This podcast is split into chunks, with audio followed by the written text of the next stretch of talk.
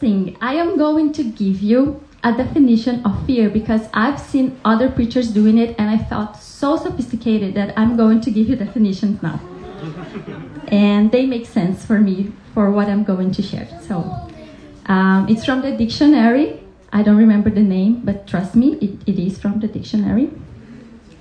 One definition says it's the fear, it's the emotional state of the consciousness of danger and threat. It makes sense, right? Um, the second definition, I would have to think about it. It says the absence of courage, but I would have to think about it. I don't know if I agree it. And the third one is more um, related to what I'm going to share with you tonight. It says that fear is concern about a certain possibility of something that may happen in the future. And uh, I was thinking about fears uh, while I was, I don't know, praying and asking the Lord. And I believe that we all here fear something, right? Like I fear cockroaches so bad. And I don't think there are any cockroaches here. thanks God. I hope there isn't. Um, I remember a story my husband told me that when he was around 10 years old, he was afraid of elevators. And the way he he overcame this fear was in one situation that his family visited another family in a building in the 10th floor. And when they left, his mother remembered that she forgot, I think, her purse or something in their friend's house, and she sent Sammy to pick it up. And he decided, okay, I'm gonna do this. I will go alone in the elevator, and I'll go there, I'll pick the purse, I'll go down, and I need to do it, I need to face this. And so he did. So he had an attitude, he took the control of the situation. So my point is, I was thinking that in some fears, we can control what will happen. So if I see a cockroach, I probably run far from it. So I can control. I don't. I won't be standing right beside a cockroach. You know, I can control my attitude and go away. Um, my husband, he decided to face it, and he said, "Okay, I'm, I have to do it." So he had the control of the situation. You were afraid of the ocean today, were you? Weren't you? At least some of you. You know, I am terrified by the ocean, and every time I decide to go surf, I have to tell myself, face the wave, look at the wave. The wave is not gonna kill you. You go towards the wave and turtle dive or do something and go pick some waves. I have to take my decision and do something about that fear that I am feeling. So it's it's the feeling of control, you know, like I can control a few situations that make me feel uh, this fear. I have thought about other things. Do you want to give me examples? Um, oh, yeah, for example, every time, like for about a year, I was telling my team that I was always afraid of going in front to translate Sami in his, when he's preaching. And I had to do it. And every time I would sit there, take a deep breath. Obviously, you have to prepare, have to study, but I could control a little bit. If I have to do that thing, I am afraid, but I know that I can study and I can have a little bit of control on the situation. But there are some things that we can't control, that we fear, and there is nothing we can really do, no attitude we can have to control it. No attitude we can have that will change um, a consequence or something that this fear may cause. For example, if you fear that someone you love would die, there is nothing you can do about life or death, right? So, it, this is what brings me to my to my story here. It's um, something that happened that made me feel fear, deep, strong, and almost paralyzed me for a week because I realized that doesn't matter what I do, I have no control. And in this moment, I could really experience Jesus working in my heart and reminding me to trust Him. So here comes the story. Just a second. Um, yeah. So, good night. It's bedtime, guys. Can you say good night to little?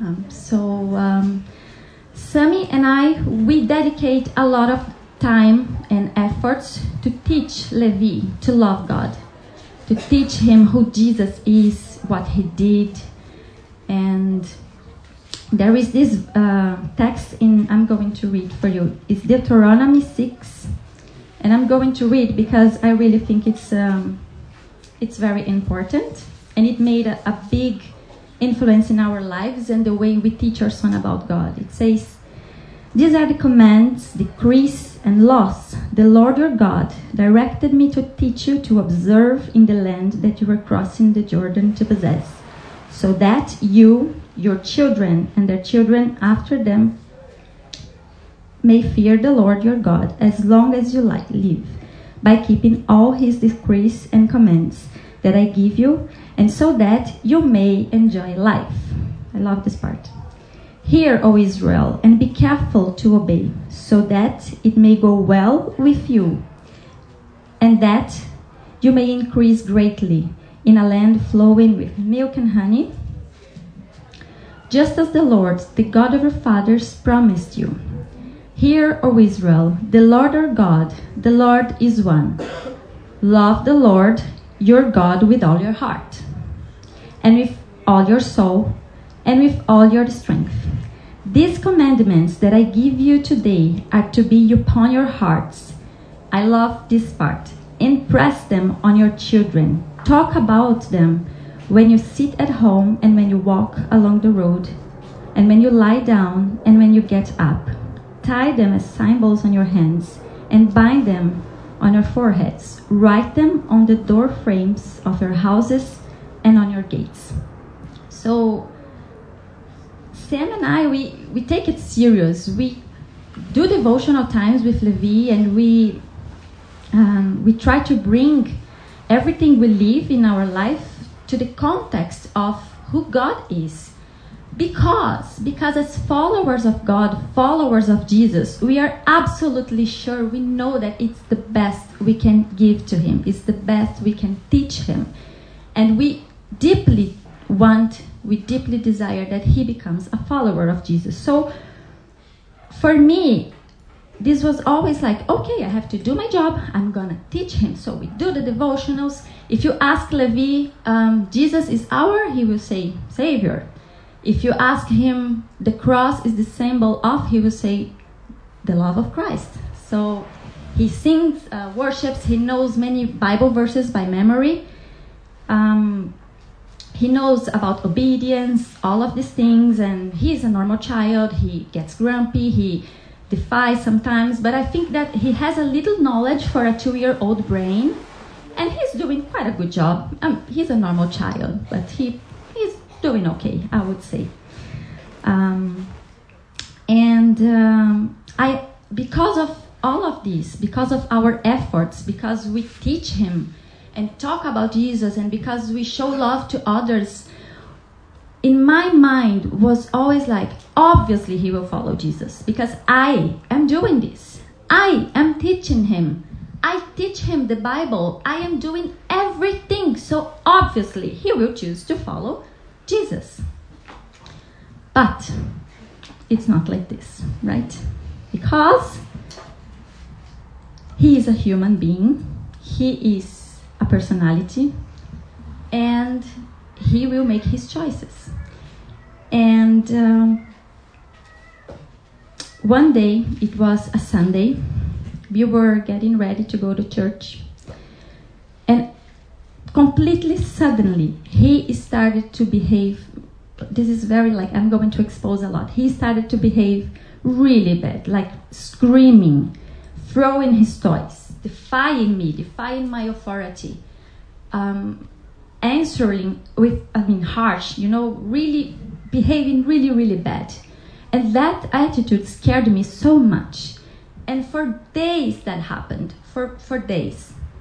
And he's not like that, as I told you. He is a normal child. He's not perfect, and I don't expect him to be. But that behavior was not um, the usual. And uh, I tried to keep the devotional time at home. And it was so difficult because he didn't want that. He was stressed. I could see so much anger in, he, in him, and I, I couldn't understand why.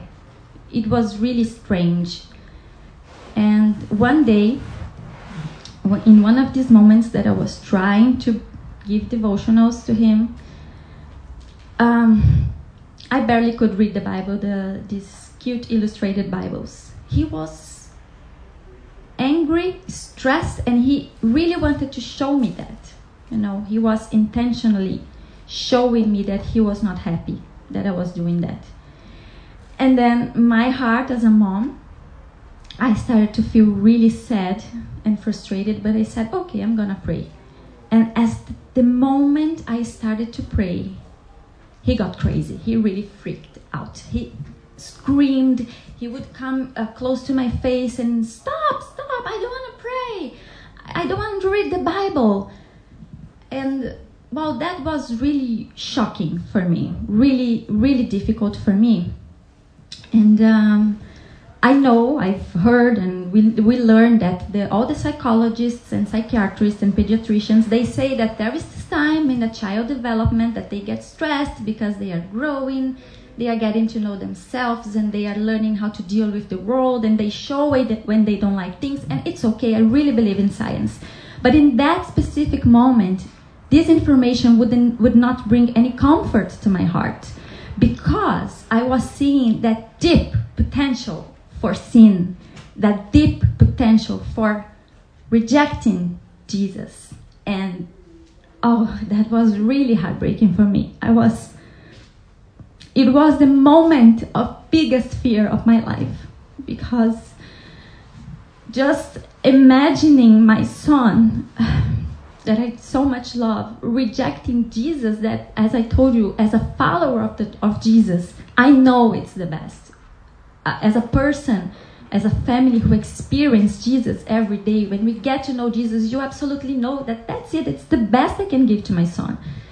And when I saw that, although he's only two, I think it was a moment for me to have a deep experience with the Lord. You know, I I spent like a week. I have a, an eye and ear witness here. You can ask Patty because she saw everything.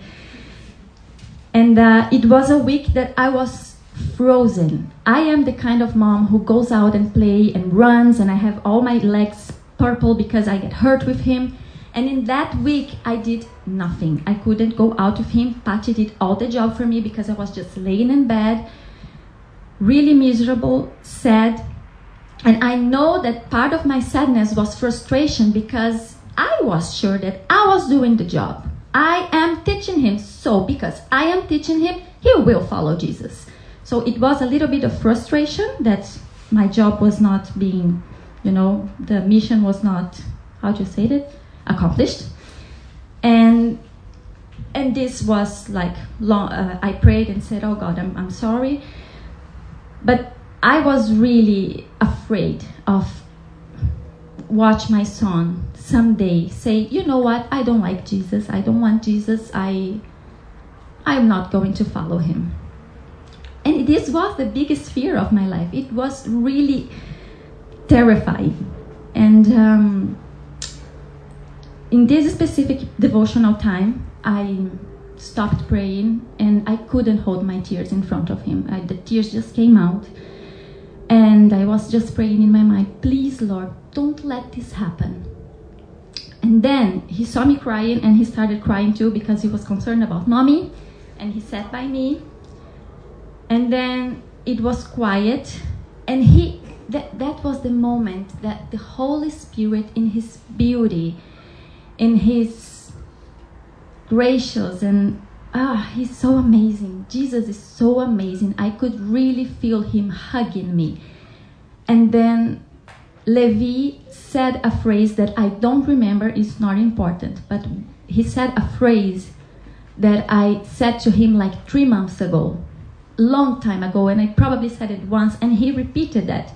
In that moment, the Holy Spirit said to me, See, he remembers this fr- stupid phrase that you told him long ago, and you teach him about me every day. He remembers, and I see what you're doing.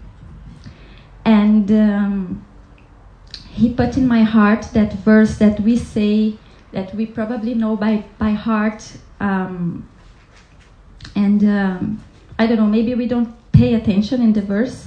And I have to look here because I forgot. Just a second. Um, yeah, okay. It's Proverbs 22 6. I'm going to read it.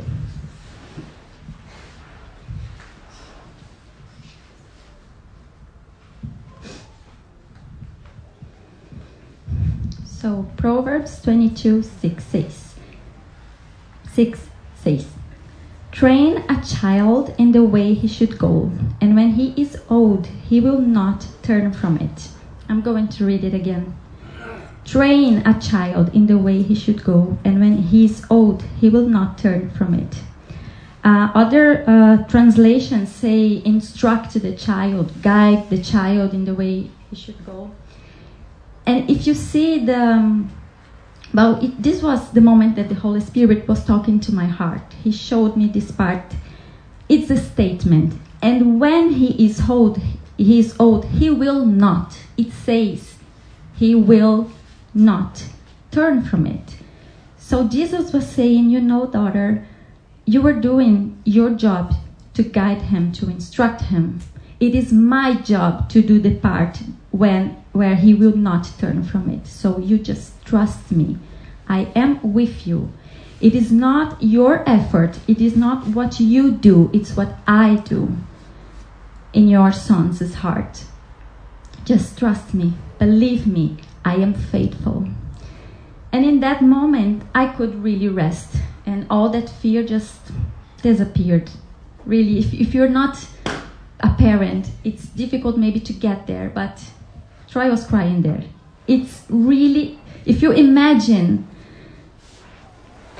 just imagine like your child deciding not, not to love God or to follow Jesus. It's really heartbreaking. So this was very, very deep for me in fear. Was it, it's the deepest fear experience that I can share to you. And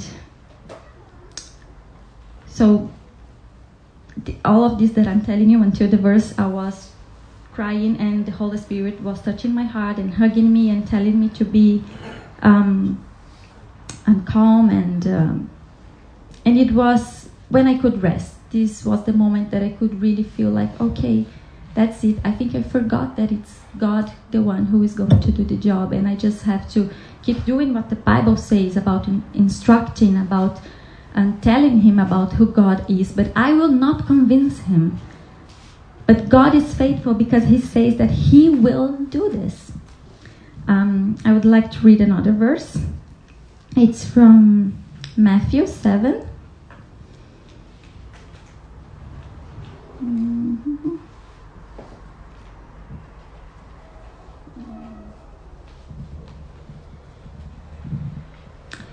It's Matthew 7, 7 and 8.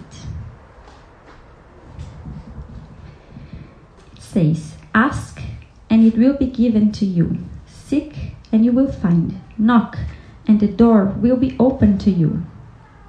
For everyone who asks receives. He who seeks finds. And to him who knocks, the door will be opened. So it is written here. If I pray for my son, the Lord is listening and he will do it because he is faithful. If it is written here, it will be this way because he is faithful. I can trust him. I can really, really rest in him. And I know that he will, he is just two, and in his life, he will have other experiences of misbehave, doing things that probably will hurt me, but I will I still can keep my faith in the Lord and I don't need to fear because I can trust in what is written here. And this was really a big comfort for me. this all lasted a week, a whole week from a Sunday to another. So imagine my week was really, really difficult. And he was kind of committed to misbehave and to, to show anger, to show a heart with this potential for what is evil, and what is evil is what doesn't come from Jesus. So, um, yeah.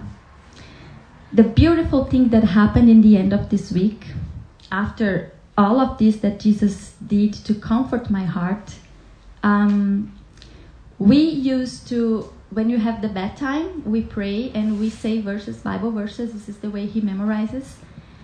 And in that week, I was not doing it because I didn't want to force. I was just not really knowing what to do. So I was not doing it. I would just put him to bed.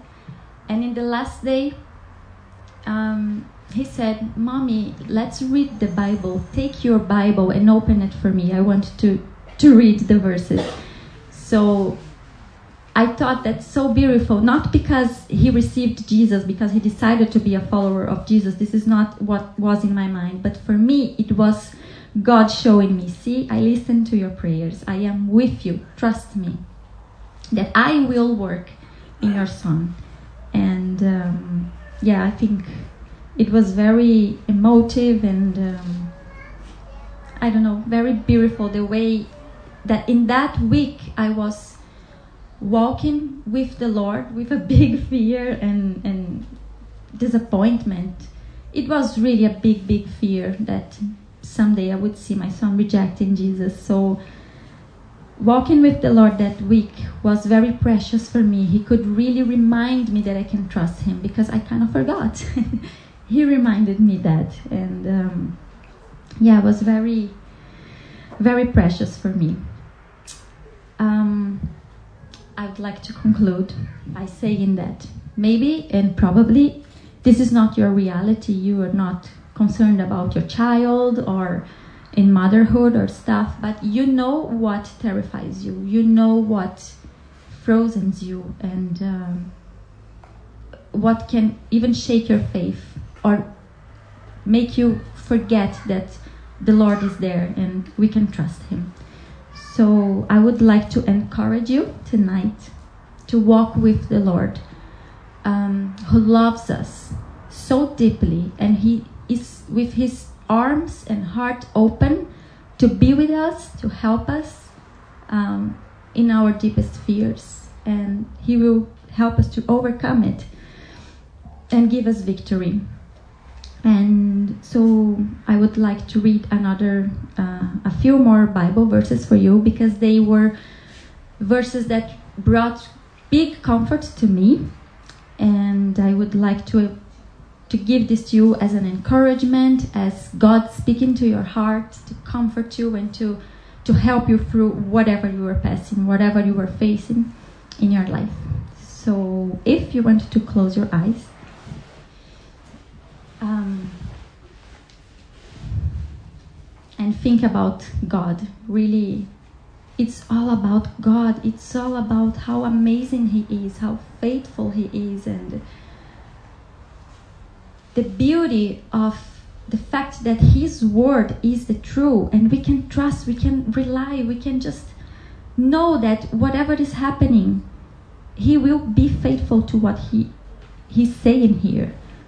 And this is awesome. This is so good. It's so amazing to know that in the end everything is going to be okay because our Lord loves us and He is faithful. So I'm gonna give I'm gonna read for you the Psalm 34, verse 4. I sought the Lord and he answered me. He delivered me from all my fears. And the Psalm 56 3. It says, When I am afraid, I will trust you. And Lamentations 357.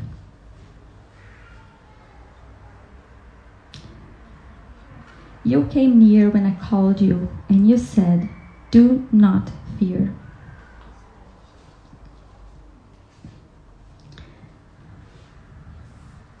And the last verses I wanted to share with you.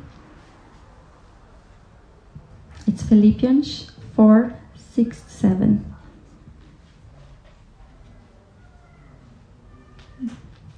Do not be anxious about anything, but in everything by prayer and petition with thanksgiving, present your requests to God, and the peace of God, which transcends all understanding, will guard your hearts and your minds in Christ Jesus. And the perfect love casts out all fear. And we can rely on this love of God for us. I um, would like to pray for all of us. Um, thank you, Jesus, for your deep love for us, the love that casts out our fears.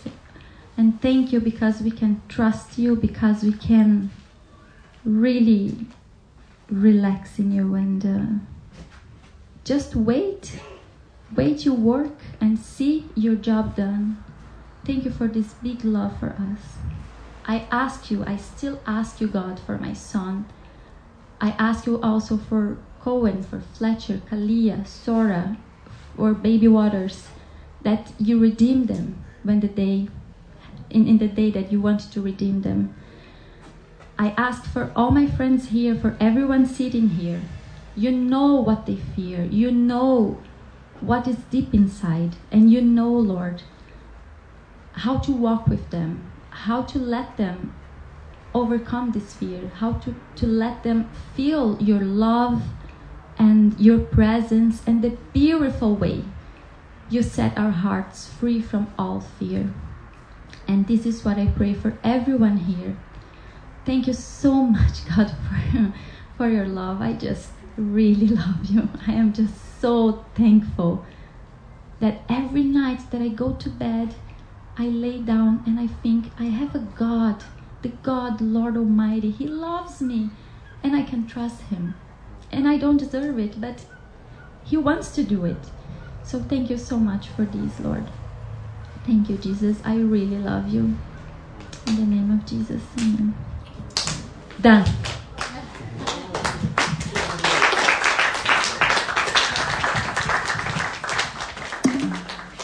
Claudia, thank you so much for that.